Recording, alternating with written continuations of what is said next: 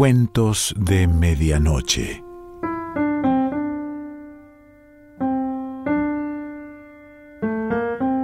El cuento de hoy se titula Empresa temeraria de un hidalgo y pertenece a Margarita de Navarra.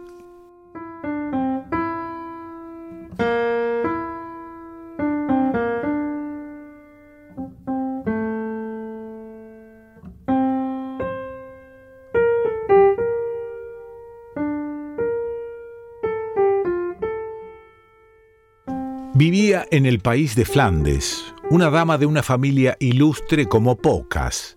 viuda por segunda vez y sin descendencia. Durante su viudez fue a vivir con un hermano suyo quien la amaba tiernamente y era gran señor, pues estaba casado con una hija del rey. A este joven príncipe le gustaba la buena vida, era amante de la casa, de los pasatiempos y de las damas como lo requería su edad, pero su mujer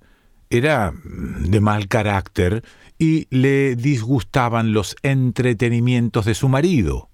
Por eso se preocupaba de que su hermana la acompañara, pues era alegre y de buen trato, siempre prudente y honesta. Pero había en la casa de este señor un hidalgo que sobrepasaba a todos sus compañeros por bravura, belleza y gallardía. Este hidalgo, viendo que la hermana del señor era alegre y divertida, quiso comprobar si le desagradaría la propuesta de una amistad honesta, y así lo hizo. Pero encontró en ella una respuesta contraria a su conducta. Se trataba de una princesa y mujer de honestidad, pero viéndole tan guapo y bien apuesto, le perdonó galantemente tal audacia, no mostrando desagrado de que le hablara con tal de que no volviera a sus despropósitos. El gentilhombre se lo prometió para no perder la alegría y el honor que le causaba entretenerla, pero con el tiempo se le aumentó el deseo y se olvidó de lo que le había prometido, aunque no se arriesgó a hacerlo de palabra, pues a su pesar se encontró con que ella podía siempre responder sabiamente. Pero pensó que si podía verse con ella en un lugar eh, adecuado, tratándose de una viuda joven, madura y de buen talle, quizá se apiadase de él y de sí misma.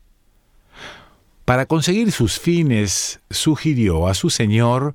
que había junto a su casa una buena reserva de caza en la que podía matar tres o cuatro ciervos en el mes de mayo, si era de su agrado, pues no habría para él mejor pasatiempo. El señor no sólo por el afecto que sentía por el gentil hombre, sino porque le gustaba la casa, aceptó la oferta y fue a su casa, bella y limpia como correspondía al más rico caballero del país, y alojó a su señor y a su esposa en un ala de la casa y en la opuesta a aquella que él amaba más que a sí mismo,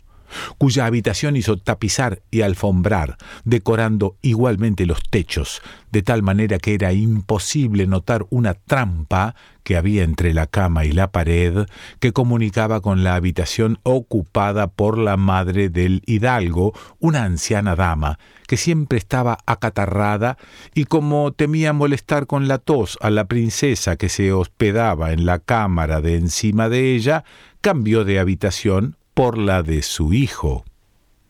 Cada tarde esta dama anciana llevaba confituras a la princesa para la cena a la que asistía el gentilhombre, a quien, por disfrutar del afecto y confianza de su hermano, le permitía estar presente cuando ella se vestía y desvestía, con lo que veía la ocasión de aumentar su cariño para con ella. De manera que una noche después de velar a la princesa tan tarde que ésta, rendida de sueño, se retiró a su cámara, él se fue a la suya para ponerse la camisa más perfumada y almidonada que tenía y un gorro de dormir tan elegante que no le faltara nada, y mirándose al espejo creyó que ninguna dama resistiría a su belleza y donaire.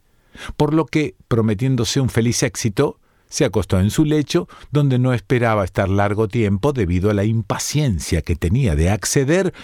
a otro más halagüeño. Pronto echó a todos fuera de la habitación, se levantó para cerrar la puerta y se puso a escuchar largo rato por si se oía algún ruido en la habitación de arriba de la princesa.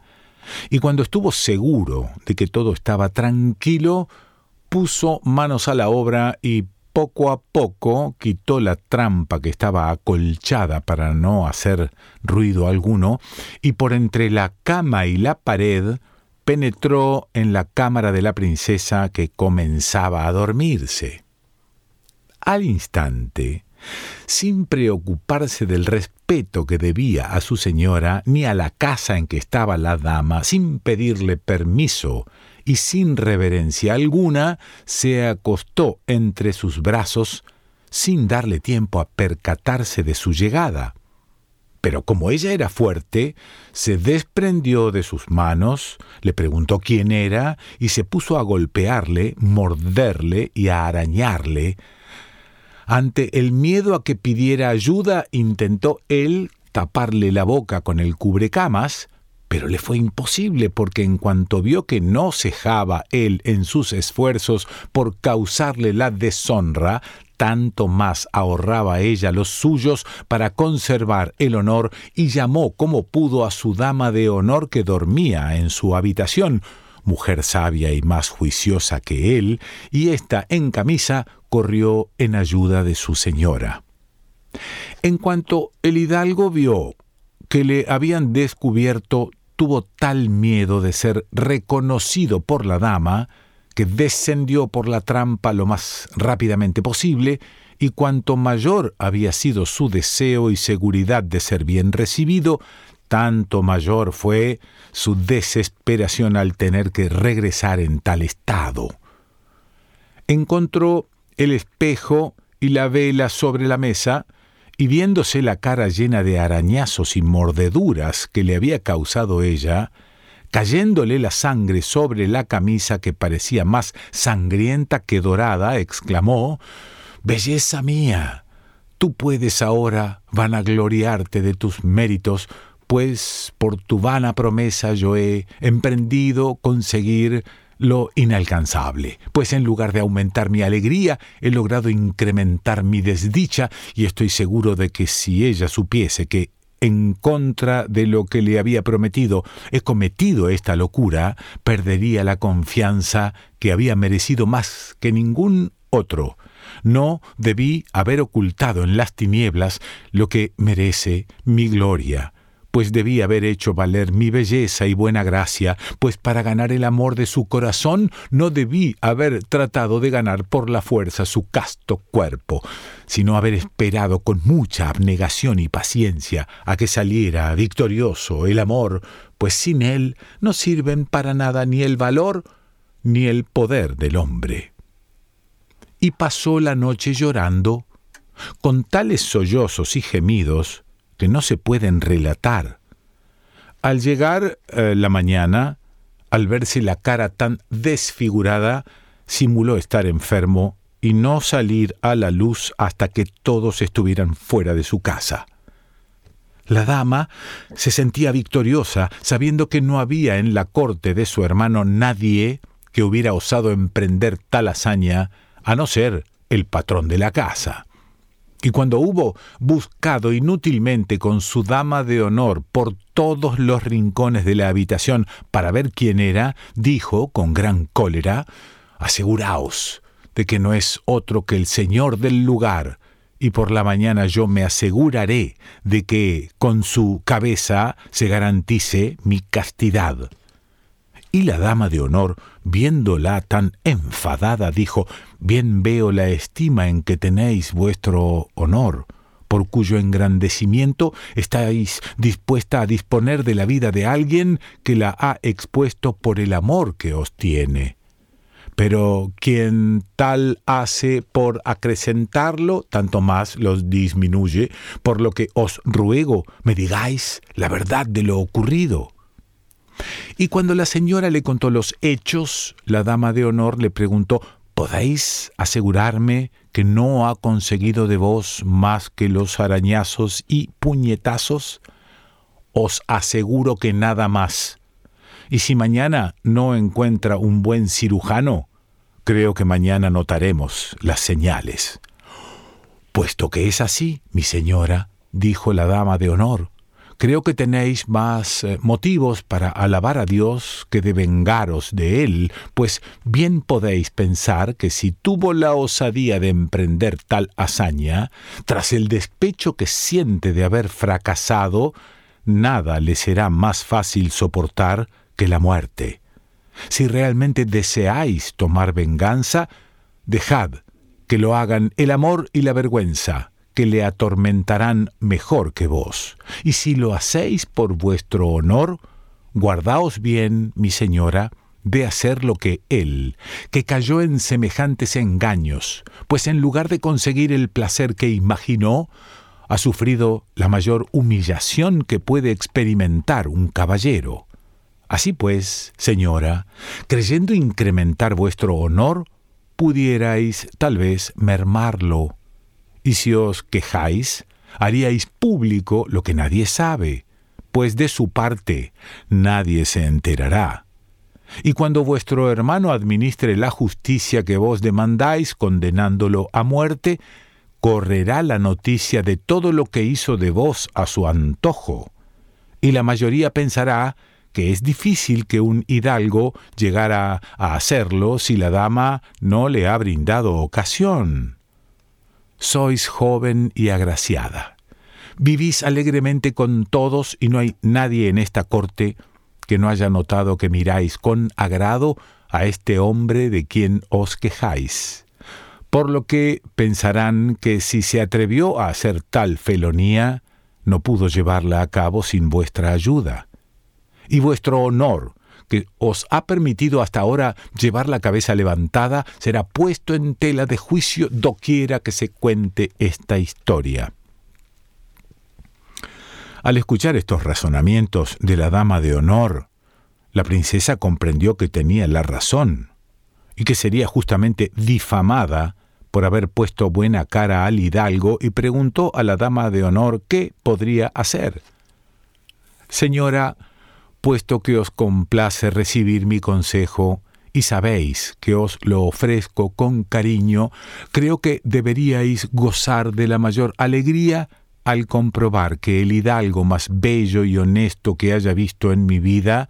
no os ha podido hacer descarriar ni por amor ni por la fuerza. Y ante esto os debéis humillar delante de Dios, reconociendo que no fue por vuestra virtud, pues muchas mujeres que llevaban una vida más austera que vos se vieron humilladas y menos dignas de ser amados que él, por lo que debéis temer más que nunca cualquier indicio de amistad, pues muchas mujeres sucumbieron la segunda vez a peligros que superaron la primera. Recordad, señora, que el amor es ciego y deslumbra de tal manera que el camino que os pareció más seguro puede transformarse en el más resbaladizo. Y me parece que no debéis hacer sospechar de lo que os ha ocurrido ni a él ni a ningún otro, por lo que si os quisiera decir alguna cosa, intentad no hacerle caso para evitar dos peligros. Uno, la vanagloria de la victoria conseguida. Y otro, disfrutar recordando cosas agradables a la carne, pues hasta las más castas tienen que guardarse para no sentir las chispas por mucho que quisieran huir de ellas. Pero además, señora, por si pensara él que había hecho algo que os sirvió de contento, soy de la opinión de que poco a poco os alejéis de la compañía a que le habéis acostumbrado, a fin de que sepa cuánto despreciáis su locura y cuán grande es vuestra bondad, que se contenta con la victoria que Dios os ha concedido sin pedir ninguna otra venganza.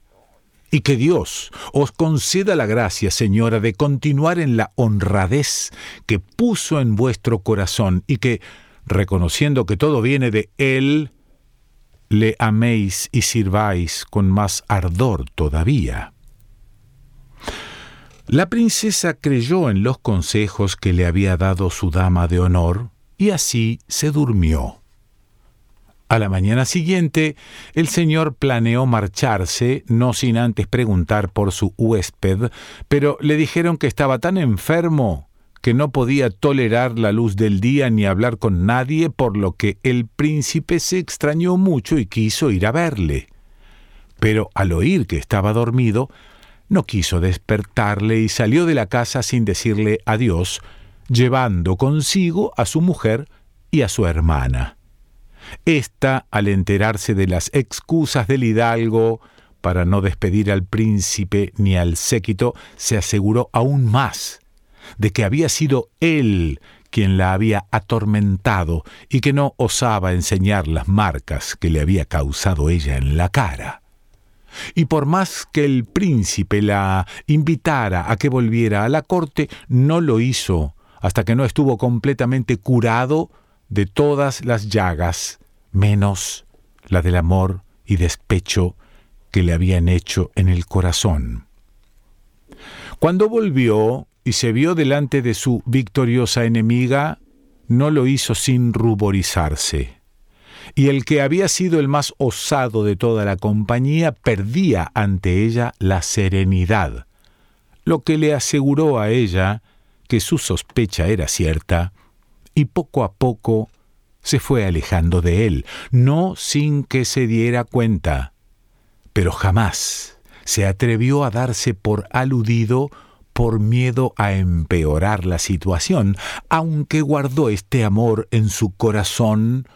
con la paciencia y el alejamiento que había merecido.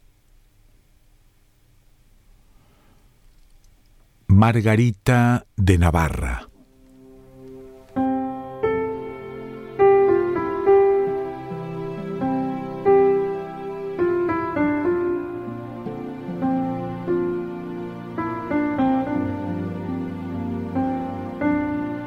Cuentos de Medianoche.